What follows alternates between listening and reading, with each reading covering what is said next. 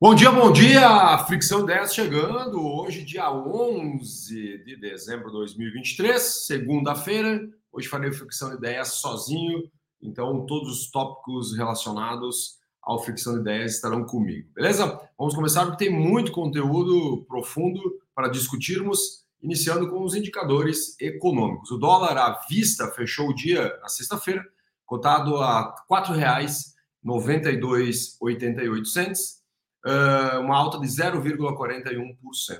Isso foi na sexta-feira. Nós tivemos ainda uma alta na semana, um acumulado da semana, de 0,97%. Bolsa de valores, Dow Jones subiu 0,36%, Nasdaq subiu 0,46%, SP 500 subiu 0,41%.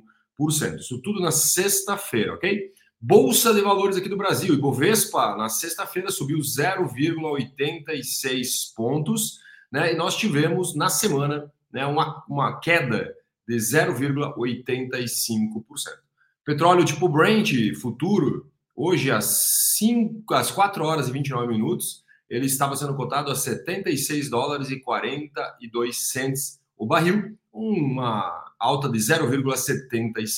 Bitcoin, Bitcoin, hoje às, também às 4 horas e 29 minutos da manhã, estava caindo no dia de hoje 3,71%, chegando a 42.169 dólares. Lembrando que o Bitcoin acabou potencializando aí as últimas semanas. Nós temos aí, inclusive, algumas pessoas falando sobre colapso do Bitcoin, outras pessoas falando que o Bitcoin pode chegar a 60 mil dólares. Né? E precisamos acompanhar muito esse movimento, até porque o Bitcoin a gente sabe que a volatilidade dele pode ser mais expressiva, até por não ser uma moeda uh, oficial, digamos assim, pra, por, por muitas pessoas ditas, né? Inclusive os bancos centrais e tudo mais. Então, é o próprio mercado aí que regula de uma forma, de uma forma só. Economia super quarta, agora no dia 13. Então, hoje nós estamos na segunda, então amanhã começa a reunião do Copom para quarta-feira, né, durante o final do dia, anunciar a nova taxa de juros. Lembrando, por que super quarta? Porque nós temos tanto o Copom quanto o Banco né, uh, Central dos Estados Unidos, que é o FED, que também vai anunciar a questão dos seus juros, por isso que a gente chama de super quarto. Que no Brasil os economistas esperam um novo corte de meio por cento né, na taxa Selic, mas existem alguns deles sendo um pouquinho uh, céticos, olhando assim com um pouco mais de cautela, falando talvez possa ser 0,25, mas né, na sua grande maioria os economistas falam sobre mais um corte de 0,5 pontos, ok? E só para a gente dar uma aspas aqui, falando sobre o Banco Central, os funcionários do Banco Central convocaram uma paralisação de 24 horas, isso foi ontem, uh, para começar a discutir sobre uma possível greve. O que, que, eles estão alegando? Estão alegando que o governo não está dando bola para eles, né? Resumidamente, aqui todo o discurso que eu observei uh, uh, nesse documento, documento, né, falando sobre a questão da paralisação, muito dele disse sobre essa questão de dar dando atenção, que o governo deixa o Banco Central em segundo plano, é sobre isso né, que está sendo discutido. Vamos falar sobre política agora. Nós tivemos ontem presidente argentino, agora sim, Milei está empossado. Lembrando que o Lula não foi né, para, a, para a posse de Milei, mas tivemos o Bolsonaro aí. Lembrando que a Argentina é um país muito importante para o Brasil no sentido econômico, até porque a gente manda muita coisa para lá. Depois até quero falar sobre você, sobre os carros que a gente manda para a Argentina.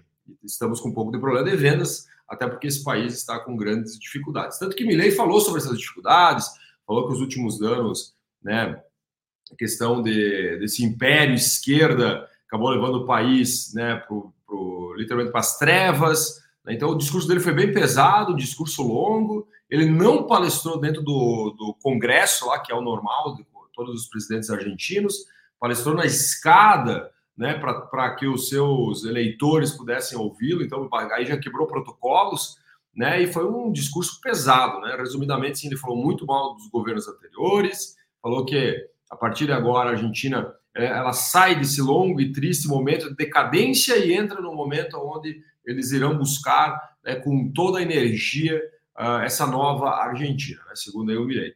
E lembrando que o Brasil né? O Lula não foi, Bolsonaro foi lá, inclusive Bolsonaro foi recebido como chefe de Estado, né? chegou a ser acompanhado por seguranças, foi recebido por políticos lá também como chefe de Estado. Vamos continuar falando agora sobre fluxo do dinheiro. A crise da Argentina ela, ela inclusive prejudicou a indústria automobilística aqui do Brasil. Já estamos sendo prejudicados aqui no sentido grandes players, né, como Volkswagen, a própria Ford que saiu do Brasil com a sua produção, né, nós temos aí eh, a GM e outras grandes que estão apoiando lá por causa das chinesas. Falamos sobre isso, inclusive nas edições anteriores do Fricção de Ideias. Mas temos ainda a crise na Argentina. Só para ter uma ideia, nós estamos com uma hiperinflação lá perto de 150% na Argentina ao ano. Né, as montadoras aqui no Brasil deixaram de exportar, né, segundo alguns relatórios, 95 mil veículos. Olha a importância disso no fluxo do dinheiro. Esse dinheiro deixa de entrar aqui no Brasil, justamente por causa dessa crise lá na Argentina. Óbvio que vamos torcer para que eles saiam dessa crise, independente se for partido A, B ou C, né, para que a gente consiga realmente ter um, um, um parceiro comercial mais forte. Só para ter uma ideia, entre janeiro e novembro, as exportações do setor registraram uma queda de 16%. Né? Então, olha só o quanto que isso afeta no fluxo do dinheiro aqui interno. Vamos falar agora sobre outro tópico do fluxo do dinheiro, que são cidades turísticas. Né? O turismo a gente sabe que é um dinheiro que ele vem para a cidade ele fica. Uma coisa que eu, que eu comento e defendo muito que o turismo ele pode salvar muita pequena cidade. Muitas cidades, muitas vezes, que têm dificuldades de ter o seu, uh, a, sua, a sua, digamos, base econômica focada na indústria, na extração, algo nesse sentido. Então, o turismo é uma grande oportunidade. Só para ter uma ideia, uh, teve aqui o Airbnb, fez um relatório das cidades brasileiras mais procuradas para viajar em 2024. Colocamos aqui uh, três primeiros lugares: Salvador, Rio de Janeiro e Maceió. Mas também, olha só, Fortaleza, Gramado, cidade, ó, Gramado é uma cidade pequena aqui no Rio Grande do Sul, 38 mil habitantes, uma cidade uma das mais procuradas. E olha só, outras que estarão em alta possivelmente aí nos próximos ciclos, ciclo 2024, segundo o Airbnb. São José da Coroa Grande, no Pernambuco, Maceió, aqui já tínhamos falado, né? Maragogi, né, em Alagoas, João Pessoa, na Paraíba, Barretos, em São Paulo, uh, Mangaratiba, no Rio de Janeiro, e Tamandaré, em Pernambuco, são cidades mais procuradas. O que, que isso muda no jogo? Muito importante nós entendermos que uma matriz econômica, olhando para o turismo, ela tem como favorecer algumas cidades, muitas vezes, que não tem um escoamento né, industrial, de extração. Então, por isso que, assim, olha com muito carinho aí para a sua região. Eu acredito que todos nós temos potencial, de alguma forma, de fazer turismo, inclusive o turismo local, né? Às vezes a gente pode, a gente precisa entender também que o próprio cliente da cidade, ele ficando na cidade, consumindo na cidade, ele também se transforma né, num atrativo né, turístico em alguns pontos. Dinheiro esquecido, lembra? Nós falamos isso, inclusive, no Fricção de Ideias do ano passado, sobre um dinheiro esquecido. Eram mais de 12 bilhões de reais esquecidos nos, nos bancos. Né, a galerinha que deixou lá conta com um pouquinho de dinheiro e tudo mais. E aí o governo anunciou que desses 12 bilhões, apenas 5,31% deles foram retirados. Então, ainda existem lá mais de 7,5 bilhões de dinheiro parado nos bancos esperando a galera vir sacar. Né? Então, é importante nós falarmos o quê? Que olha quanto dinheiro poderia estar na economia né, circulando, realmente potencializando o fluxo do dinheiro. Beleza? Vou fazer aqui o meu, meu post aqui na, no meu Instagram, vamos finalizar aqui, fixando ideias boas, só para anunciar para a galera que nós estamos ao vivo, importante, né?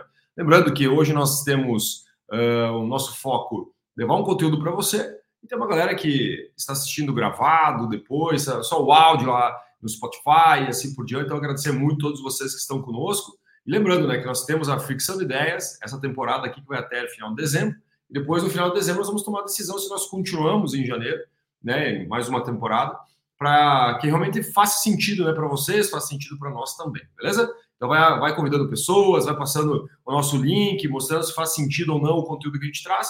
Nossa meta é em torno de 15 minutos todos os dias com conteúdo denso para você, um resumão aí do dia, agora, por exemplo, falando um pouquinho da semana passada e também do que vai acontecer nos próximos capítulos. Falar agora sobre o agronegócio, soja fecha em baixa lá em Chicago porque o Departamento da Agricultura dos Estados Unidos aponta que o Brasil vai ter uma safra recorde em 23, 24. Então, mesmo nós olhando para seca e algumas regiões chovendo demais, ainda a galera lá fala que o Brasil terá uma safra recorde, fazendo com que o preço da soja caísse lá em Chicago. Vou falar agora da Braskem. Final de semana vocês devem ter visto algum tipo de vídeo aí da queda da mina da Braskem. Então ela entrou em colapso agora no domingo, dia 10 né? No, no, foi no sábado, acho que foi no sábado que ela entrou em colapso e a Defesa Civil anunciou no dia 10, algo nesse sentido. Mas, de qualquer forma, era uma região já que estava evacuada, não teve nenhum risco, inclusive nenhum risco ambiental, mas ela colapsou, mostrando que ela pode colapsar em outros lugares. Ela colapsou dentro do lago, né? Fazendo com que a água emergisse dentro né, das, das, cavernas criadas ali para extração né, do, do, sal e outros componentes que foram extraídos dessas minas, ok? Vamos finalizar aqui então o Pare do Agronegócio com o selo de Vacas Felizes, que foi lançado aí no principal evento da indústria do leite do Brasil. Né, esse selo, mais ou menos aí na mesma esteira do que lá no passado foi lançado um selo de Galinhas Felizes, que eram na parte de, de ovos, né? Então agora também trouxe a questão desse selo, veio para frente para ter um selo exposto, talvez. Pode ser que esse selo esteja em caixas de leite no futuro, algo nesse sentido, porque as pessoas estão cada vez mais exigindo um bem-estar animal. Né? Então, esse selo de vacas felizes pode ser que ajude sim a melhorar, aprimorar, inclusive, o próprio fluxo do dinheiro né, para quem assim uh, estiver zelando né, pelo bem-estar animal. Varejo, a Shine leva, ó, a chinesa Shine leva taxas ao lojistas. Isso é muito importante porque uh, quando uma empresa coloca lá dentro da, de qualquer marketplace, né? Por exemplo aqui da Shine, mas eu poderia colocar aqui Mercado Livre, Magazine Luiza também é um marketplace, Amazon. Ah, o lojista tem que pagar uma, uma comissão, digamos assim, né, para o player. E nesse momento aqui a, a, a Shine ele sai de 10% e vai para 16%. Então, o que, que vai acontecer? Possivelmente o valor dos produtos lá vendidos aumentará. A partir de 1 de janeiro, então, essa comissão de 10% vai para 16%. Lembrando que no Brasil nós temos algumas companhias aí operando em 20% de taxa né, eh, de transação. Sabemos aí muitas vezes que no, no próprio ramo de gastronomia nós temos, inclusive, alguns players que trabalham com 30% de comissão né, para cada uma das vendas. Marketing de marcas. Primeiro, olha só, um mês, falta um mês para mais um Big Brother Brasil. Então a Globo revela que a casa será inspirada em contos de fadas, né, decoração e tudo mais. Terá um quarto a mais, várias coisas técnicas aí que acontecerão no Big Brother Brasil 24. Né? E olha só que incrível que os patrocinadores de novo em peso, muitos deles renovados do ano passado para cá. Né? E nós temos aí a Demicon, Amstel, Chevrolet, Esportes da Sorte, Hiperfarma, McDonald's, Mercado Livre, todos, praticamente todos que estavam no passado foram renovados. Entraram agora iFood, Latam, né, entraram também, uh, deixa eu ver aqui mais um, Electrolux. Electrolux foi mais uma que entrou também agora para esse ano 24, e mais algumas marcas estão ainda fechando. Mas o que vai acontecer? Recorde já de marcas no programa. Então, esse ano aqui tivemos recorde de marcas no programa. CEO da CIMED estreou na Globo, isso mesmo, a novela da Globo.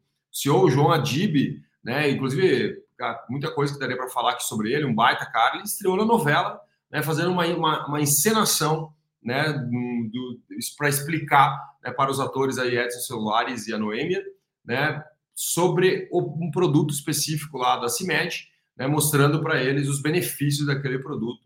Então aí o, o João Adib estreou em novela. Vamos falar agora para a gente finalizar aqui, falar sobre internacional. China, preços do consumidor na China caem, no, caem de ritmo, é mais rápido nos últimos três anos. E aí começou uma coisa chamada deflação. Tanto que muitos especialistas, inclusive eu também gosto de falar sobre isso, que a deflação, no meu, na minha opinião, é mais grave do que a inflação. A deflação é quando não tem pessoas para comprar o produto e as empresas começam a baixar, baixar, baixar preço para tentar vender. Então, a deflação, no meu ver, ela é mais complexa que a própria inflação. E está acontecendo isso lá na China, por quê? Nós temos uma demanda doméstica mais fraca, fazendo com que a economia ela tenha dificuldade de se recuperar. Então, os preços, os preços estão baixando né, para tentar, de alguma forma, dar o giro. Para a gente finalizar aqui, vamos falar sobre Venezuela e Guiana.